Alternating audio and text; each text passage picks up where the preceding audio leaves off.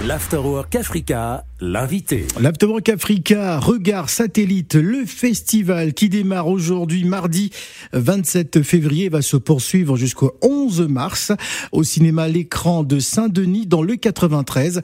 Nous avons le plaisir de recevoir la directrice et critique de cinéma franco-burkinabé, euh, Claire Diao, qui nous propose une, de plonger dans les mouvements cinématographiques de Los Angeles Rebellion à Black Lives Matter à travers une programmation croisée de films et d'échanges inédits avec les cinéastes Larry Clark et Skinner Myers. Elle est avec nous sur le plateau. Bonjour et bienvenue.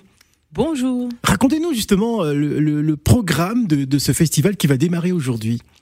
Alors, euh, déjà, je ne suis pas directrice du festival. Hein. Il s'appelle Laurent Calonec, c'est le directeur du cinéma L'écran à Saint-Denis, euh, qui a pris euh, donc ce rendez-vous dionysien pour inviter, en fait, donner des cartes blanches à des programmatrices, puisque nous sommes un, petit groupe de femmes qu'il a invité à, à, programmer des films selon différentes thématiques. Donc, le film d'ouverture ce soir, ce sera un film argentin qui date de 2023 et qui s'appelle Eureka de Lisandro Alonso et qui interprété par notamment Vigo Mortensen.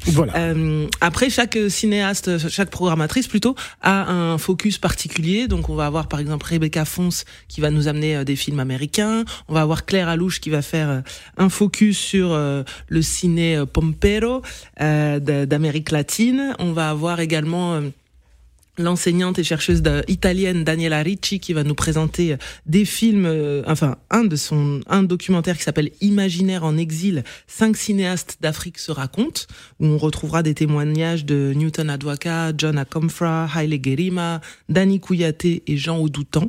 Ça, ce sera le, le 8 mars à 18h. Et euh, de mon côté, moi, je vais programmer, donc comme vous l'avez dit, une, une sorte de programmation croisée entre le mouvement de... Alors c'est justement une, une sélection d'œuvres rares et, singulières euh, du répertoire afro-américain. Euh, comment justement vous avez euh, procédé à votre sélection? Alors, il faut dire que récemment, j'avais, j'ai collaboré avec deux cinéastes qui avaient étudié à USC à Los Angeles, donc l'University of Southern California, et il se trouve que eux ont produit leur film dans la veine et dans la, on va dire le, en plein mouvement euh, Black Lives Matter aux États-Unis. Donc le premier s'appelle Merawi Gerima. Il a fait un long métrage qui s'appelle Residue, qui a notamment été présenté au, Giornate degli Autori de la Mostra de Venise.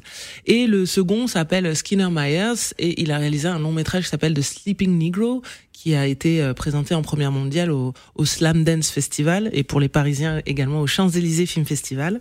Et tous les deux euh, abordent euh, ce rapport aux expériences noires aux États-Unis. Merawi Gerima par le biais de la gentrification des quartiers, euh, qui, qui peuvent parler à, à, tout le monde dans le monde, et Skinner Myers plutôt au, rapport dans le monde professionnel et dans la société entre les noirs et les blancs.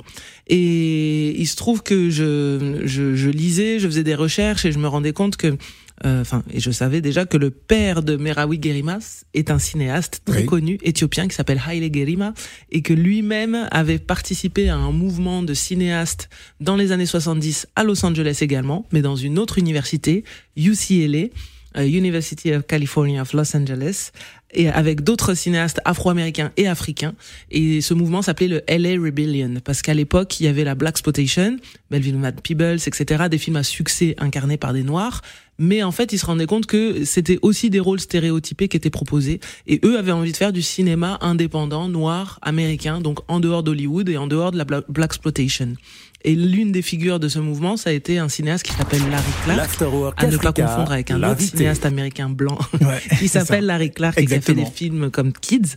Et Larry Clark, il a fait un film fantastique dans les années 70 qui s'appelle Passing Through, qui revient sur toute une histoire de jazz et de musiciens qui sont en proie à des producteurs blancs et qui essayent de, bah voilà, de, vivre euh, leur vie du mieux qu'ils peuvent en se distanciant de, de l'oppression blanche, on va dire, euh, qu'ils subissent. Donc là, la rencontre, ce sera le dimanche 10 mars programmation croisée euh, de, de, ces cinéastes et une rencontre, vraiment un échange et un débat entre Larry Clark et Skinner Myers qui vont faire le déplacement. Alors Claire Diao, je rappelle à nos auditeurs que vous êtes euh, euh, distributrice de, de films. Oui. lorsque je vous écoute, j'ai le sentiment qu'il y a, il y a cette forme de, de militantisme dans le choix hein, de, de, vos films. Pourquoi? Pourquoi? Parce que euh, je pense que, surtout là, on est sur Africa Radio. Euh, je pense que les spectateurs noirs, métis de la diaspora africaine ou du continent euh, ont été habitués depuis, depuis leur plus tendre enfance à voir et à consommer des films avec des personnages blancs. Et qu'en fait, on, on, se retrouve très vite avec une méconnaissance de notre propre culture cinématographique, qu'elle soit du continent ou de la diaspora, parce que ces cinéastes ont manqué de relais de diffusion. Et c'est pour ça que je suis devenue distributrice, parce qu'en fait, je me rendais compte, au début, je m'étais lancée dans les carrières de journaliste, critique cinéma, en me disant, je vais parler des films, mmh, mmh. parce que c'est ça D'ailleurs, vous avez été présentatrice hein, pendant des années sur Canal+. c'est ça. Et, euh, et en fait, les lecteurs me faisaient tout le temps des retours en me disant, ah, génial, très intéressant, où est-ce qu'on voit les films? Et la réponse à chaque fois, c'était ben tu les verras pas parce que je les ai vus dans tel festival, et ça ne va pas être diffusé, ça va pas sortir en salle. Et je me suis dit, ben peut-être que ce qui manque, c'est le maillon de la distribution et qu'il faut l'encourager. Donc moi, forcément, quand on me propose de faire des programmations, on m'appelle très souvent pour programmer des films africains. Et là, pour la première fois, pour aller plutôt du côté euh, afro-américain. Enfin, j'avais carte blanche, mais moi, ça m'intéressait vraiment de faire. Euh, Comment se fait le pont justement entre l'Afrique et, et l'Occident en termes de circuit euh, de distribution de, de films ou de programmation Comment se fait le lien d'un point de vue business euh, Ben essentiellement, ça passe par les festivals, les festivals de cinéma, euh, notamment quand il y a des marchés du film, parce que c'est là qu'on va trouver des vendeurs, des distributeurs et qu'on va pouvoir signer des deals. Euh, le but, euh, enfin certains aussi peuvent avoir la chance dès le début d'avoir des partenaires et donc des coproducteurs et des partenaires de différents pays, ce qui permet très souvent de pousser les films beaucoup plus loin. Euh, après, c'est tout un jeu et ça dépend pas de nous. C'est les sélectionneurs dans les festivals. Est-ce qu'ils vont aimer le film? Est-ce qu'ils vont pouvoir euh, les programmer? Euh, Moi, je dirais à notre échelle de distribution, vente internationale, le but c'est aussi de connaître qui est dans quel comité de sélection, quels sont leurs goûts, quels films ont déjà été programmés, et pouvoir euh, ne pas envoyer une fiction à un festival d'animation ou une animation à un festival de documentaire. Enfin voilà, il faut un peu connaître euh, les, les goûts et les couleurs de chacun. Alors euh, Claire Diao, ça va être ma dernière question. De, de votre point de vue, qu'est-ce qui peut expliquer l'absence criarde justement de, de, ce cinéma africain au niveau des, des grandes salles en Europe?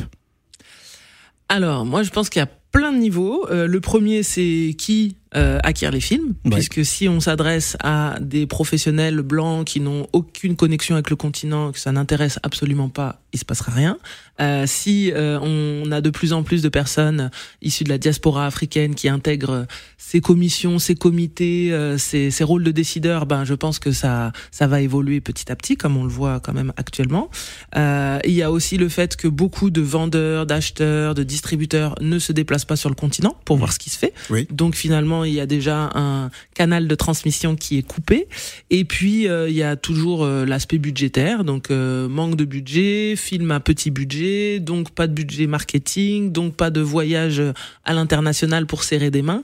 Donc si vous avez d'un côté des professionnels qui ne quittent pas l'Europe, l'Occident pour aller sur le continent, et de l'autre des personnes du continent qui ont des difficultés à obtenir des visas et qui n'ont pas les moyens de se rendre dans ces grands rendez-vous du cinéma, bah déjà il y a une courroie de transmission qui est absolument cassée.